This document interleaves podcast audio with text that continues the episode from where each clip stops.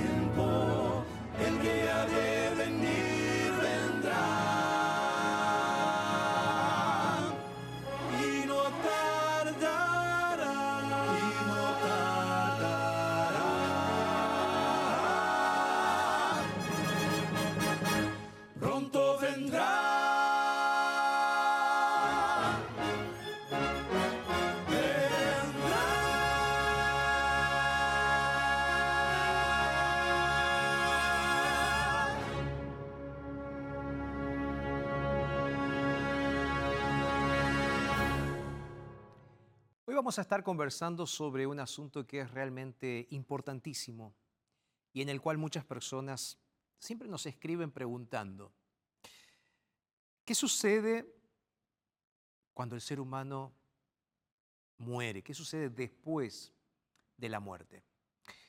Sabes, esta es una de las grandes preguntas de la humanidad desde, desde siglos, desde siempre. Creo que desde que ser humano existe sobre la tierra. Ahora, yo creo que esto es una pena, ¿sabes? Que se hagan esta pregunta. ¿Sabes por qué digo esto? ¿Sabes por qué digo que es una lástima que esto suceda?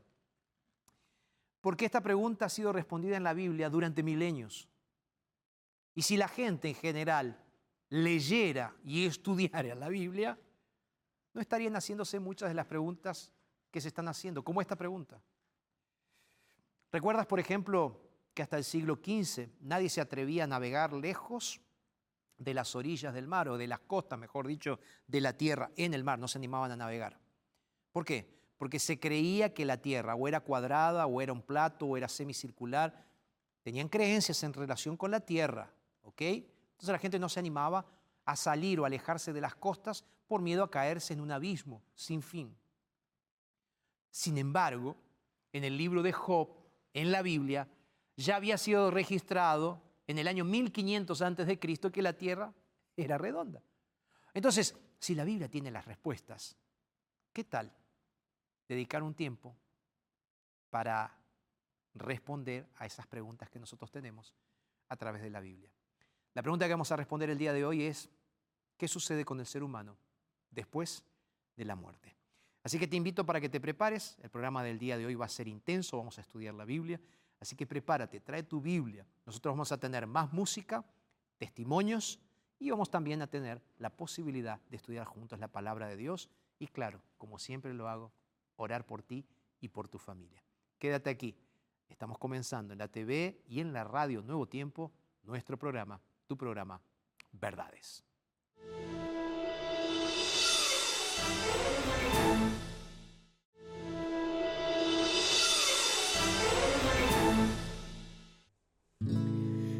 Parece que mis pies están subiendo y veo el suelo desapareciendo.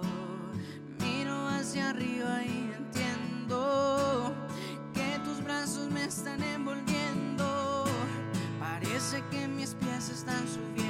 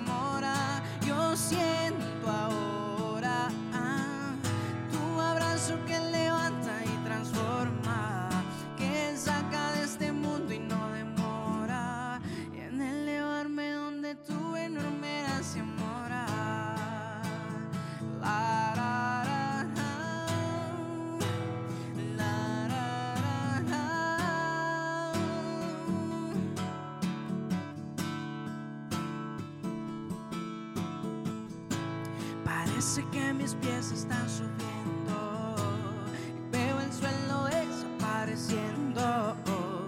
Miro hacia arriba y entiendo que tus brazos me están envolviendo.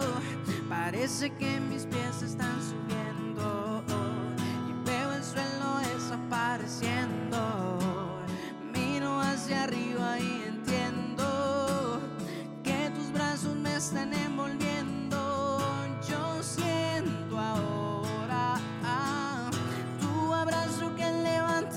transformar.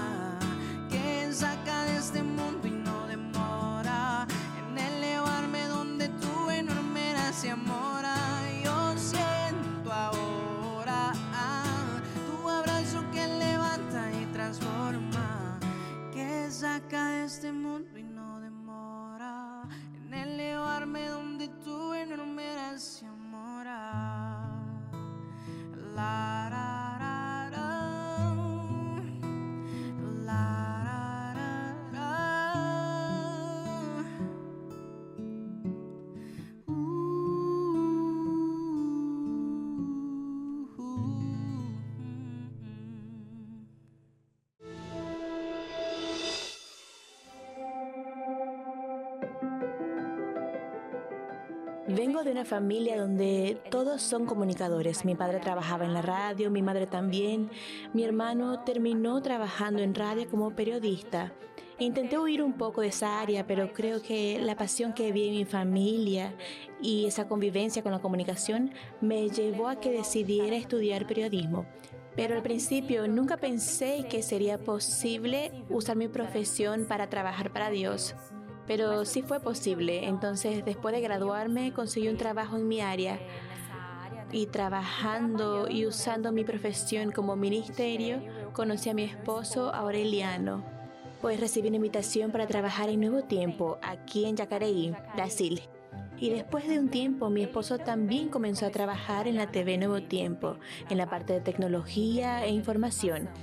Para mí fue una emoción muy grande, los dos juntos, sirviendo a Dios y ahora en el mismo lugar. En Nuevo Tiempo, la primera función que me dieron fue como productora de los programas A Voz de Profecía y Está Escrito.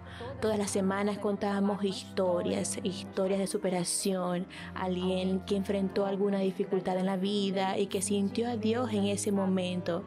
Y jamás imaginé que de todas esas historias, de algunas historias difíciles que grabé, quienes pasaron por grandes luchas, jamás imaginé que esas luchas las tendría que enfrentar yo también.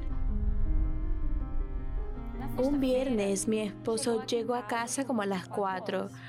Cuando él llegó lo vi muy cansado y le dije, Auris, ¿qué tienes?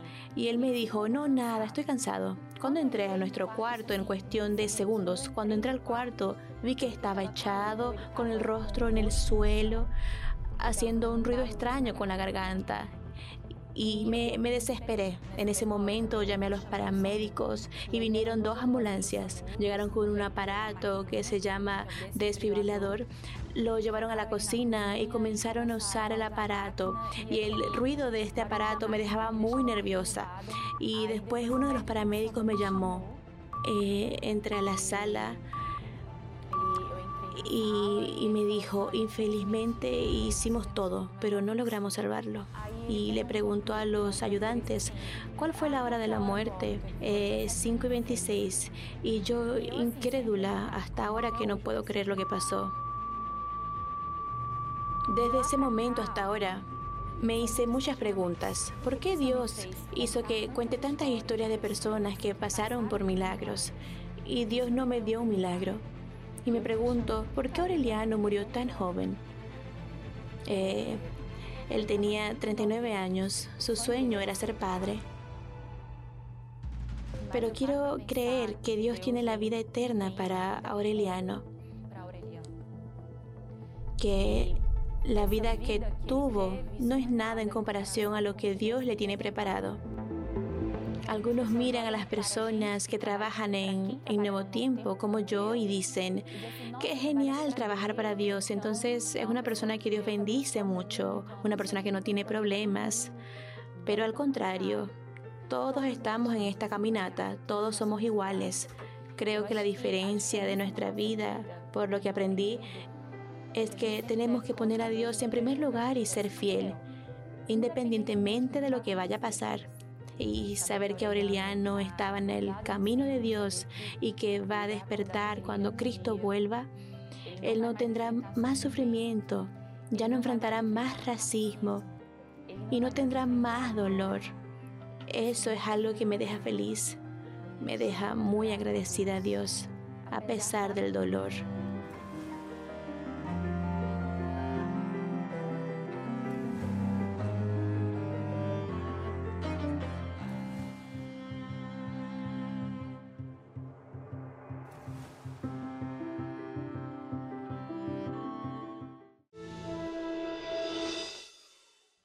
Estaba leyendo aquí, en este curso bíblico, Enseñanzas de Jesús, que en la lección número 9 y la lección número 10 está registrado lo que Jesús enseñó sobre la muerte y después lo que Jesús enseñó sobre la resurrección. Algunas preguntas muy interesantes. ¿Cómo describe la Biblia el estado de los muertos? ¿Qué sucede en la muerte del ser humano? ¿Qué enseñó Jesús acerca de la resurrección? ¿Cuándo ocurrirá la resurrección? Y algunas otras preguntas que están aquí en este curso bíblico, que nosotros vamos a estar conversando el día de hoy en nuestro programa, pero que si tú quieres ahí en la comodidad de tu casa estudiar, puedes hacerlo solito, solita, con Biblia en mano.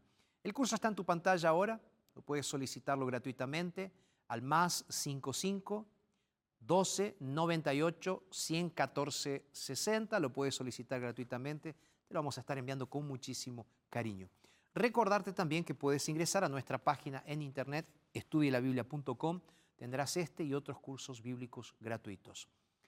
Y donde tú puedas, ven a una iglesia adventista del séptimo día. Quiero invitarte cordialmente, próximo sábado. Si hace tiempo que no vas a una iglesia por la pandemia, porque hace tiempo que no vas, ven a una iglesia adventista del séptimo día, te vamos a estar esperando.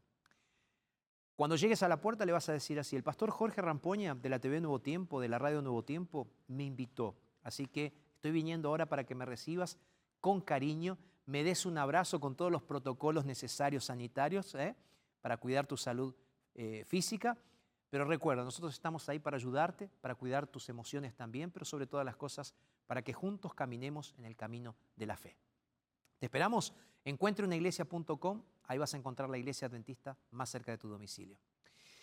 Vamos a hacer lo siguiente, vamos a hacer una pausa, ¿te parece? Y enseguida regresamos para estudiar juntos aquí la palabra de Dios.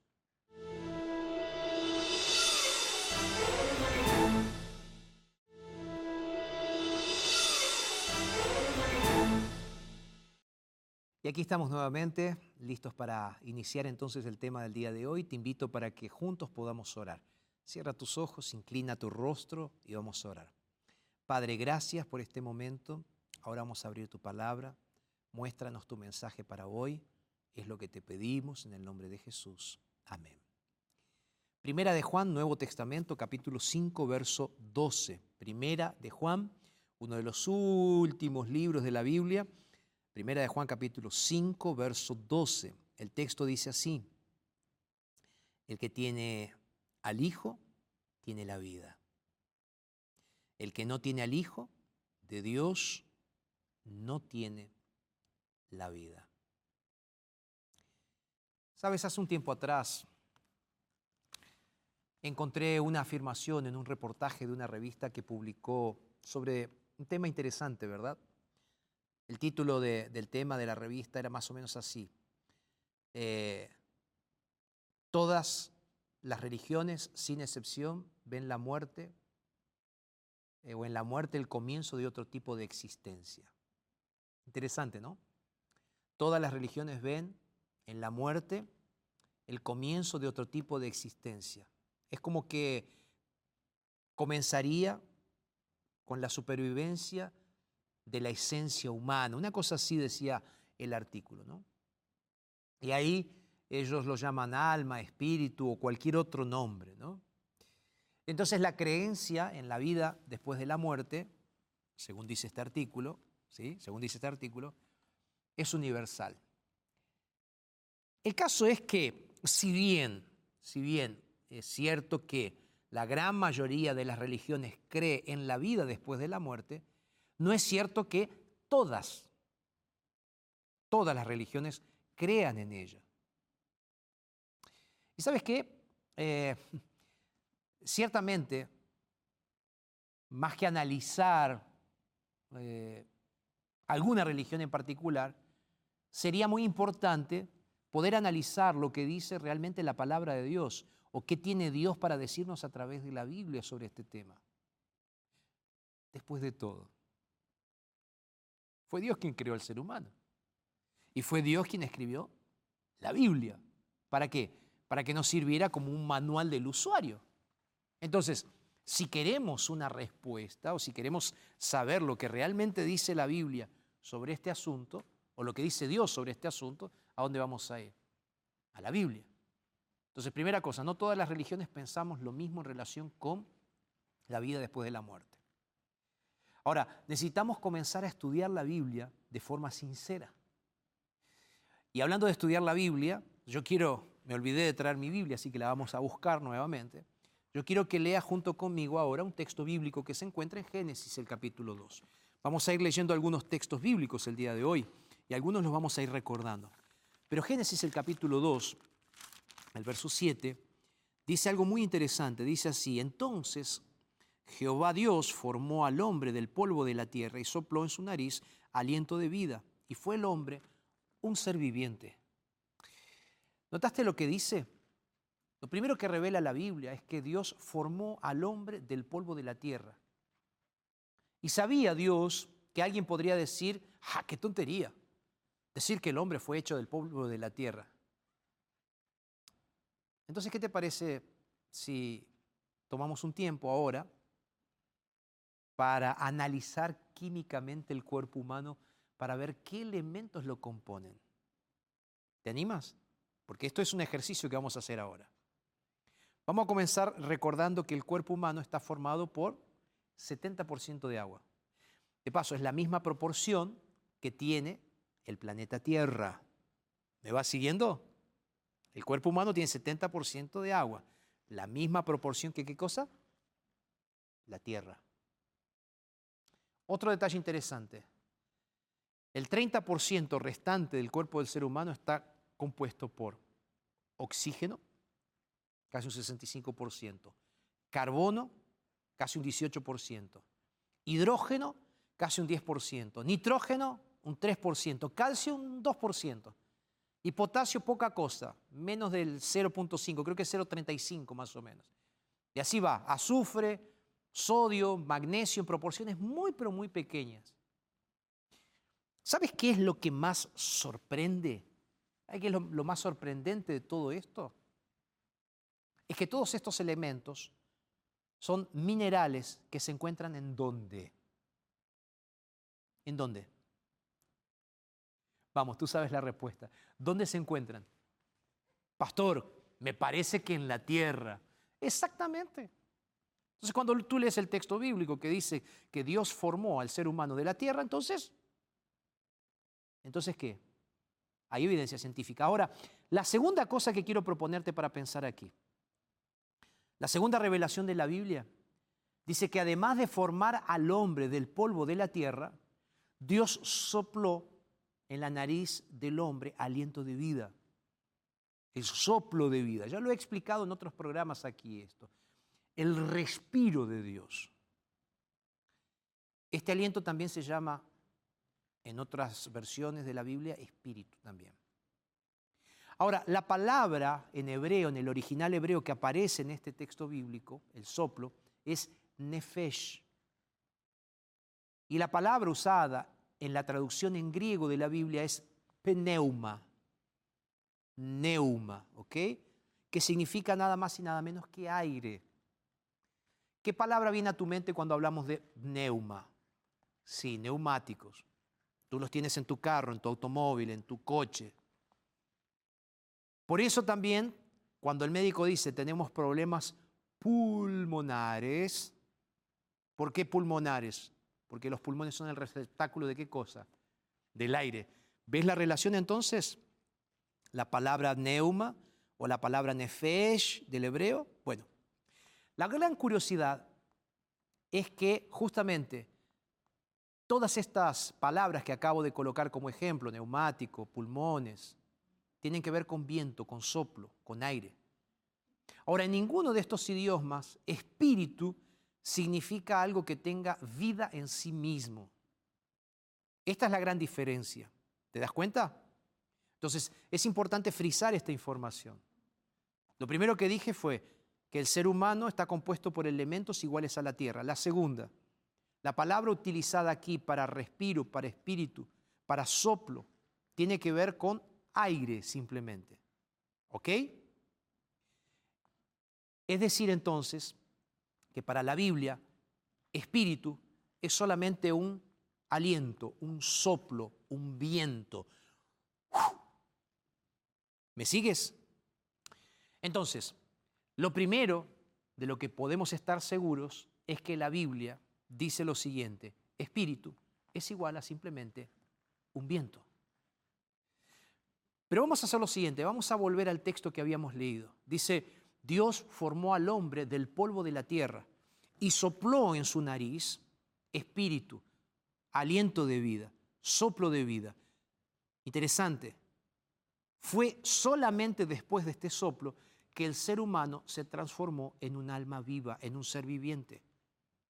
¿Te diste cuenta de que esta es una simple cuenta matemática? Vamos a prestar atención y vamos a hacer los números juntos. Lo que Dios dice es así. Dice 1 más 1 es igual a 2. O, lo voy a hacer de otra manera. 1 más 2 es 3.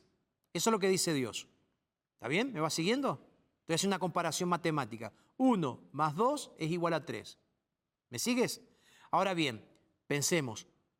1 es igual a 3? No. 2 es igual a 3? Tampoco. Repetimos, 1 más 2 es igual a 3. Entonces, ¿qué es lo que nos está queriendo decir la Biblia? La Biblia nos dice así, barro aire o soplo. ¿Está bien? Barro, soplo, persona, ser vivo. No podemos separarlos y que las cosas continúen teniendo vida. Entonces, aquí es importante que volvamos un poquito para atrás para que podamos entender lo que Dios nos está queriendo decir. ¿Está bien? ¿Qué es lo que Dios nos está queriendo decir? Que el cuerpo o el barro más el soplo que Dios dio en las fosas nasales hizo que eso se transforme en un hombre, en un alma viva. Voy a repetir, cuerpo más el soplo de Dios, su espíritu es igual a un ser viviente. Entonces, cuerpo y alma viva, ¿podemos decir eso? ¿El cuerpo solo es igual a un alma viva? No. Es por esa razón que cuando el cuerpo pierde el, aliento de vida, se descompone el cuerpo. Por eso que el cadáver se va descomponiendo. Porque un cuerpo sin aliento de vida no vive, no es un ser vivo. Ahora, espíritu entonces es igual a un alma viviente, tampoco. Eso está muy claro. Según la Biblia, el espíritu, que es el aliento, no vive sin el cuerpo. Cuerpo entonces más espíritu es alma viviente. Sí. Según la Biblia, un alma viviente es un cuerpo que respira. La Biblia dice que el ser humano, que el hombre, que la mujer, se convirtieron en alma y no que se convirtió, se convirtieron en alma viviente y no que es un alma. ¿Me va siguiendo? No que el alma tiene vida, sino que se convirtió en un ser vivo. Esto quiere decir que si estás vivo, tienes un cuerpo y respiras. No tienes alma, eres un alma. Pero tal vez eres una persona como yo amas la Biblia, un cristiano que siempre ha aprendido que cuando una persona muere hay un espíritu que se mantiene vivo y que va al cielo y que están en un lugar especial.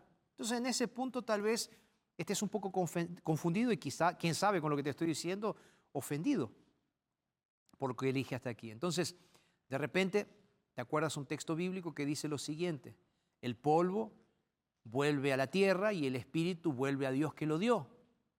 ¿Y ok? Ahí tú me puedes decir, el espíritu tiene vida, pastor. ¿Y ahora? Bueno, cada vez que la Biblia parece contradecirse, nosotros necesitamos estudiar mejor la Biblia. Es por eso que estamos a punto de descubrir algo muy importante, una verdad importantísima. Porque recuerda, la Biblia nunca se contradice, siempre se complementa. Pero tenemos que tener en cuenta algunos principios para que podamos estudiar esto. El primero es el contexto de toda la Biblia. El segundo es el contexto del versículo que estamos leyendo. El tercero, cómo este texto fue escrito en el original. Entonces, para facilitar la comprensión, quiero ilustrar esto y quiero que en este momento piense junto conmigo en un saxofonista, por ejemplo. ¿Sabes? El saxofón es aquel instrumento de viento ¿eh? que el saxofonista toca con las manos y va soplando. Dicen los que saben que el saxofón es uno de los instrumentos más parecidos con la voz humana. El sonido del saxo es uno de los instrumentos más parecidos con la voz humana. Entonces es interesante que el saxofonista tiene el saxo, sopla y se produce qué cosa? Música.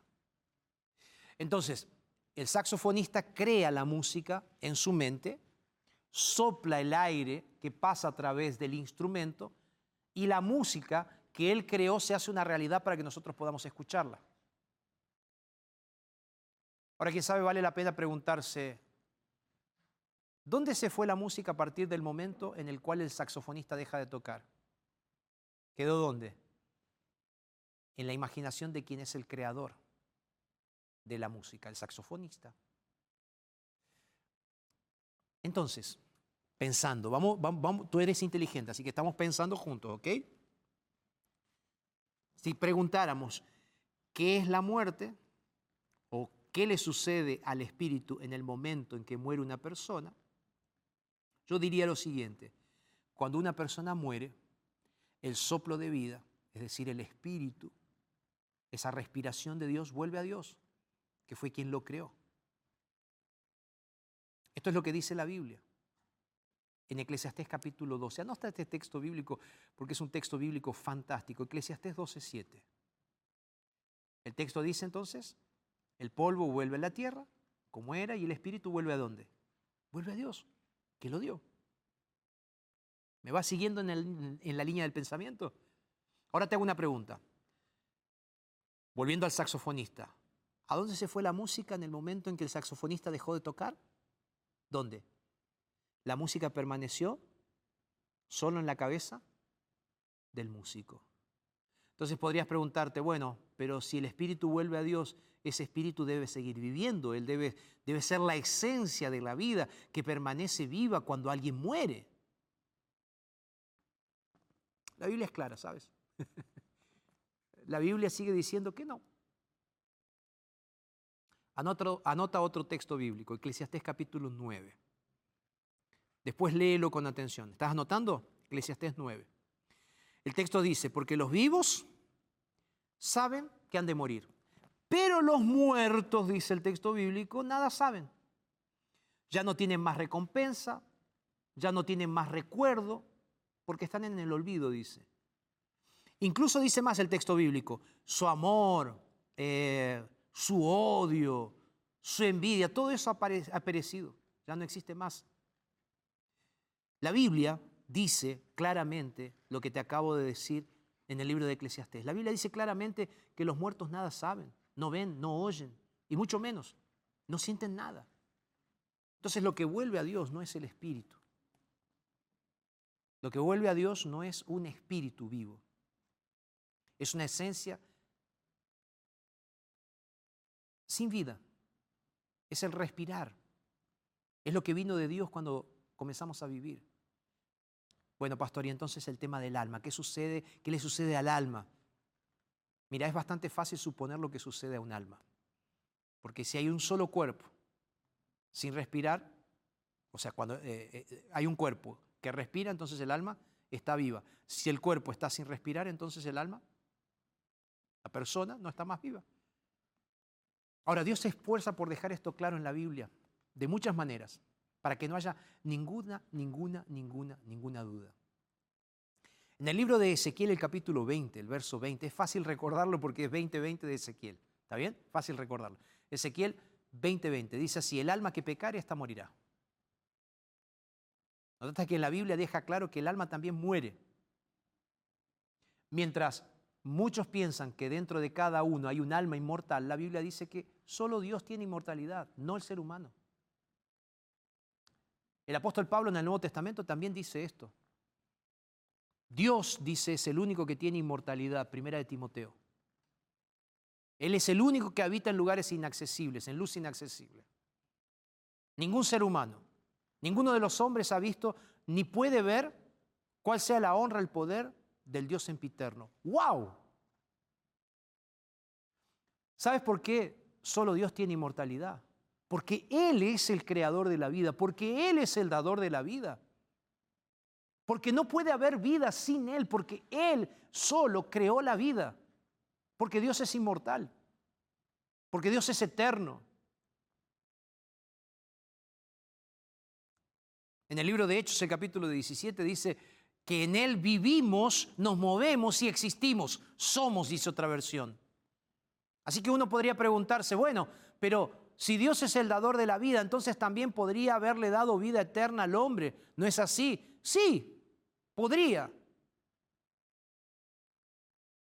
De hecho, nos dio esa posibilidad. Cuando nos creó, Él nos creó con la posibilidad de que vivamos eternamente, de que seamos inmortales.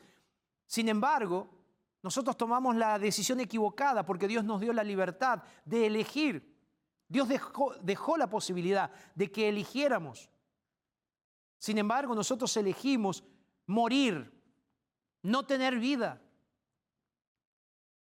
Satanás engañó a la raza humana y fue por esa razón que dejamos de tener vida eterna. Es por esa razón que Dios hoy nos ofrece la vida eterna, porque nosotros no podemos vivir después de la muerte, a no ser por la resurrección que Dios nos promete. Tú puedes encontrar una descripción diferente en Génesis 3, en el hecho de que Dios le da libertad al ser humano para elegir le da libertad de, elección, explicando que podían elegir si comer o no el árbol de la vida que estaba en el medio del jardín. Ahora, te digo una cosa, hay muchas personas que no creen en esto y se burlan de esta historia del Señor. Ahora, yo creo que es bastante fácil de entender. Porque Dios, que es la fuente de la vida, explicó esto de muchas maneras. Dios dijo, yo te creé y tú eres libre. Te hice así. Ahora, Satanás anda fingiendo por ahí que él tiene el poder para darle vida a cualquier criatura. Mira, Satanás también eligió no seguir la voluntad de Dios en su vida. Él eligió alejarse de Dios y por causa de esa elección equivocada entró la muerte. Su libertad de elección también nos afectó a nosotros. Ahora una cosa es cierta, Satanás no tiene vida para darte. No puede darse vida a sí mismo, como dice la Biblia, y no puede darle vida a otros. Por lo tanto, si te vas a separar de Dios, recuerda que la separación de Dios produce muerte eterna. Dios colocó todo esto explicado en un árbol en el huerto del Edén.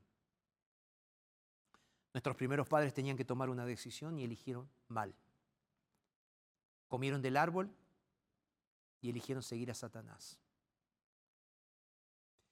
Dios les había dicho, de todos los árboles del jardín puedes comer, pero cuando comas de este, puedes morir. Satanás le dice, no, no vas a morir. La mujer se acercó pero Satanás le dijo, no, no, no, no vas a morir.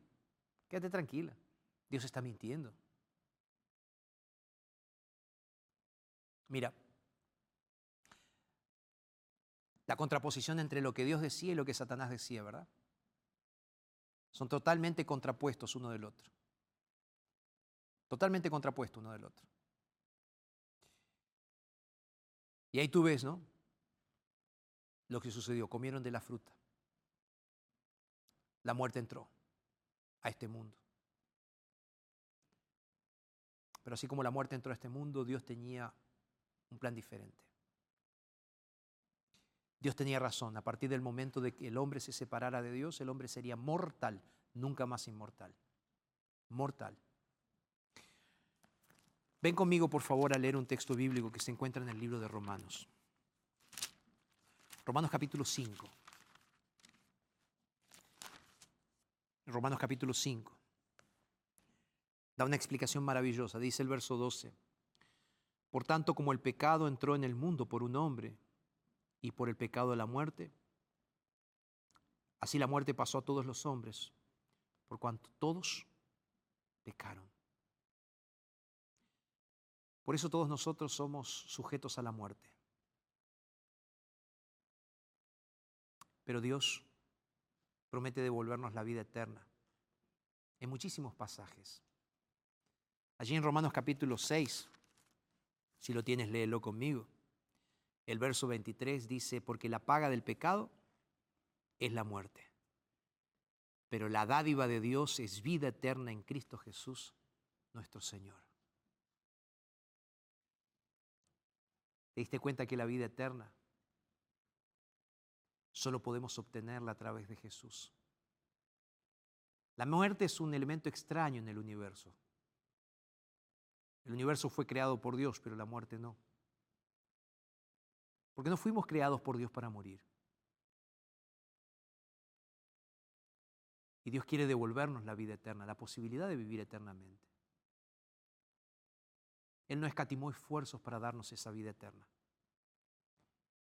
Seguramente recordarás ahora aquel texto de Juan 3:16 que dice, de tal manera amó Dios al mundo, que ha dado su Hijo unigénito para que todo aquel que en Él cree no se pierda, sino que tenga vida eterna. es lindo. Solo a través de Jesús, el único Hijo de Dios, podremos tener vida. ¿Sabe, Satanás? Satanás sabe que hay vida eterna solamente en Cristo. Por eso quiere que creas que tú eres eterno. Es por eso que vuelvo al texto bíblico que leí en el inicio, ¿te acuerdas? Primera de Juan 5:12. La Biblia dice, el que tiene al Hijo tiene la vida. El que no tiene al Hijo no tiene la vida. Aquí surgen varias preguntas, pero te digo, si la persona entonces muere y es enterrada, ¿eso significa que la vida es simplemente eso? Primero nos acostumbramos al hecho de que la Biblia llama a la muerte como un sueño. Por eso Pablo en Primera de Tesalonicenses, cuando está hablando sobre este asunto, Primera de Tesalonicenses 4, él llega a decir que los que están durmiendo, los que están muertos están durmiendo. Pablo dice, no se pongan tristes como los que no saben, porque aquellos que duermen, cuando venga Cristo, van a ser resucitados, van a volver a vivir. Y él dice, los que durmieron en Cristo, dice, durmieron. Está hablando de los que están muertos. Porque el Señor mismo, con voz de arcángel, con trompeta de Dios, descenderá del cielo, dice, y los que están muertos resucitarán primero. Entonces, ¿cuál es la solución para la muerte? La resurrección. ¿Cuándo? Cuando Cristo venga por segunda vez a esta tierra. Por eso Pablo dice que esta es la mayor consolación, el mayor mensaje de consuelo que tenemos como hijos de Dios a través de la palabra. Saber de que nosotros, todos y cada uno de nosotros, por más que experimentemos la muerte en persona, nosotros, o la muerte de un ser querido, la resurrección en Cristo Jesús es la verdadera respuesta para el problema de la muerte. Y solo los que murieron en Cristo van a resucitar. Jesús nuestro ejemplo en todo. Él se bautizó inclusive para darnos el ejemplo, para que nosotros podamos hacer lo mismo que Él hizo. Él siempre se preocupó por darnos el ejemplo. ¿Alguna vez escuchaste, por ejemplo, a alguien decir que Jesús murió y se fue al cielo en espíritu? Por supuesto que no. La Biblia es muy clara. La Biblia dice que Él resucitó al tercer día, ¿ok? Que después de resucitar, Él quedó 40 días en esta tierra y que después ascendió a los cielos.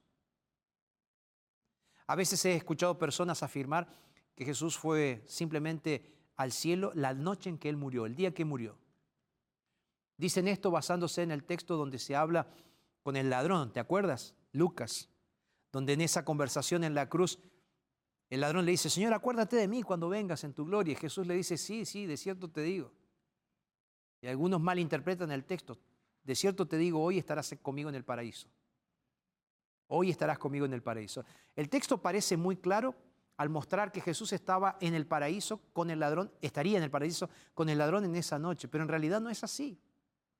Porque cuando tú estudias el griego original, tú encuentras lo siguiente. Dice, en primer lugar, dice, eh, eh, que no existe en el original, dice, esto, te digo hoy que estarás conmigo en el paraíso. ¿Cómo lo dice Jesús? Yo te estoy diciendo ahora, en este preciso momento, que en un momento futuro vas a estar conmigo. Por eso es bueno que nosotros, cuando estudiamos la Biblia, entendamos lo que la palabra de Dios nos dice, lo que tiene para nosotros para que de esta manera nosotros podamos comprender lo que realmente dice la palabra de Dios. No sé si te diste cuenta que solo este hecho cambia totalmente en este versículo, una coma cambia totalmente el hecho de lo que está queriendo decir el texto bíblico, el significado del texto bíblico. Jesús dijo, repito, en verdad te digo, hoy, coma, estarás conmigo en el paraíso. ¿Te das cuenta? Entonces no podemos usar este argumento para decir Jesús se fue al paraíso el día que murió. No. Ahora, si todavía hubiese dudas en tu corazón de lo que estamos diciendo el día de hoy, sobre el hecho de lo que algunos pueden decir, entonces tú tienes que estudiar el contexto de la Biblia, que es lo que acabamos de aclararte en el día de hoy.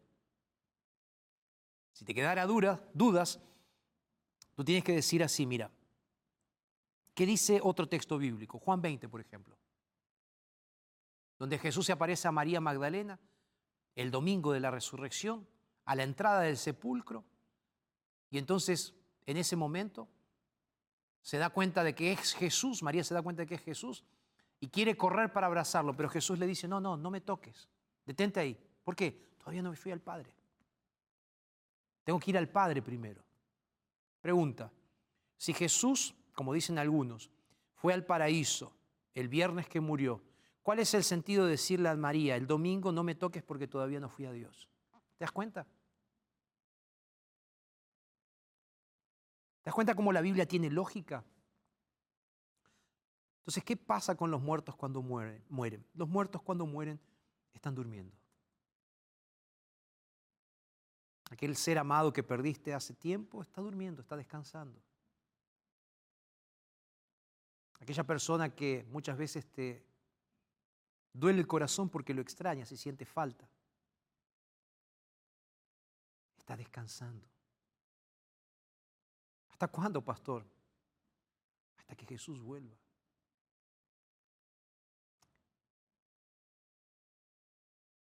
La muerte es el final de un momento de nuestra vida. Pero cuando Cristo venga, habrá un reinicio de resurrección de todos aquellos que aman al Señor. Donde podemos vivir la verdadera vida eterna. Hoy somos simples mortales. Pero cuando Cristo venga, tendremos la vida eterna. Arautos va a cantar. Y después de que ellos canten, yo quiero orar por ti para que este tema no solo quede claro, sino también te traiga esperanza. Arautos.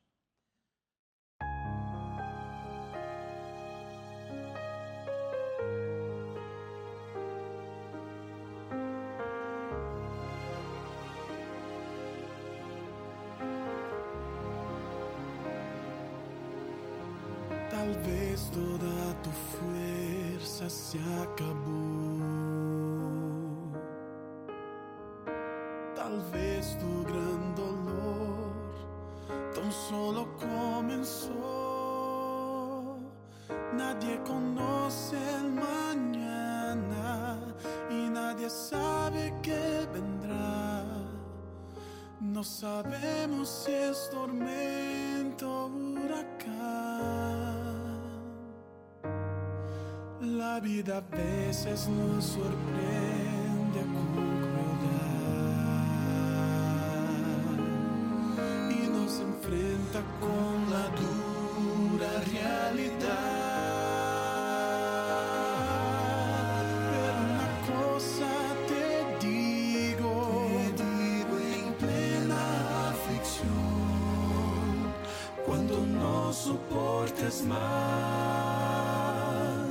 desilusión.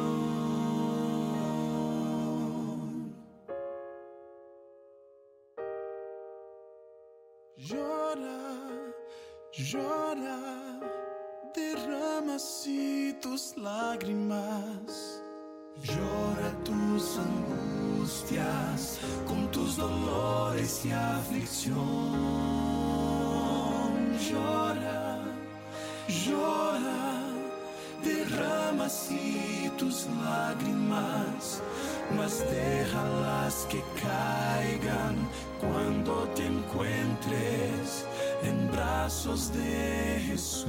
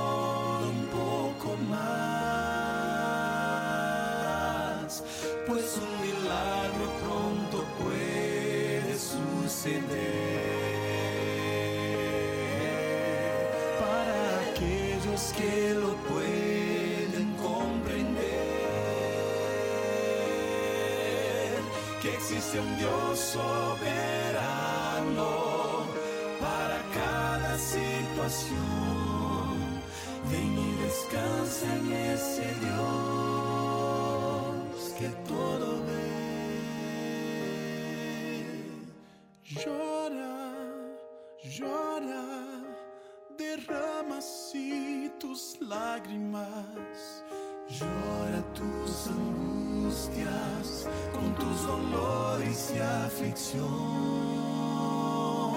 Llora, llora, derrama así tus lágrimas, mas déjalas que caigan cuando te encuentres en brazos de Jesús.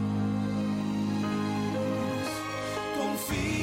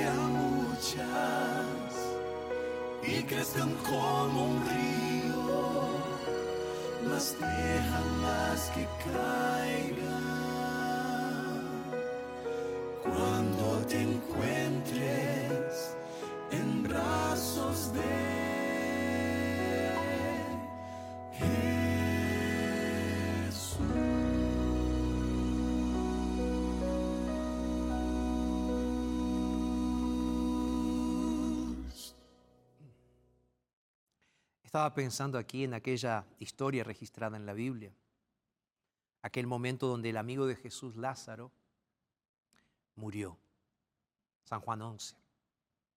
Jesús estaba lejos y Lázaro estuvo muerto algunos días. ¿Sabes qué? Lo interesante de esto es que Jesús no llegó enseguida. Pero Jesús dijo, Lázaro duerme, tengo que ir a despertarlo. El mejor amigo de Jesús se enfermó, murió. Y Jesús va y dice, lo voy a despertar. Cuatro días después, ya había olor a cuerpo en descomposición. Jesús simplemente mandó a tirar, a sacar la, la roca del sepulcro y simplemente dijo, Lázaro, ven fuera. Después de orar, dijo, Lázaro, ven fuera. Y Lázaro salió con toda su las telas que lo envolvían, que parecía una momia. Y Jesús simplemente dijo, desátenlo y déjenlo ir. ¿Tú no crees que si Lázaro hubiese ido a otro mundo, Lázaro hubiese escrito un libro, Jesús le hubiese preguntado, hubiesen hecho entrevistas, los evangelios no estarían llenos de historias de lo que Lázaro vio, del tiempo que estuvo en el paraíso? Otra cosa, si tú hubieses sido Lázaro, tú le hubieses agradecido a Jesús que te hubiese resucitado si ya estabas en el paraíso. Volver a esta tierra de dolor y sufrimiento para morir nuevamente. Para mí la Biblia siempre tiene el mayor sentido. La muerte es una pausa para todos aquellos que deciden entregarle sus vidas a Jesús. La resurrección es el reinicio de una vida eterna que Dios prometió. Piensa en esto y que tu corazón y tu mente se alineen con la voluntad y la palabra de Dios. Y que la esperanza de que Cristo vuelve muy pronto y que podrás ver a tus seres queridos nuevamente sea una realidad en tu vida. ¿Puedo orar por ti? Padre, gracias Señor por este mensaje. Señor, bendícenos. Danos esperanza y paz. Oramos en Jesús. Amén. Que Dios te bendiga. Nos reencontramos en nuestro próximo programa. Y recuerda, lo dice Jesús en su palabra. Entonces, es verdad.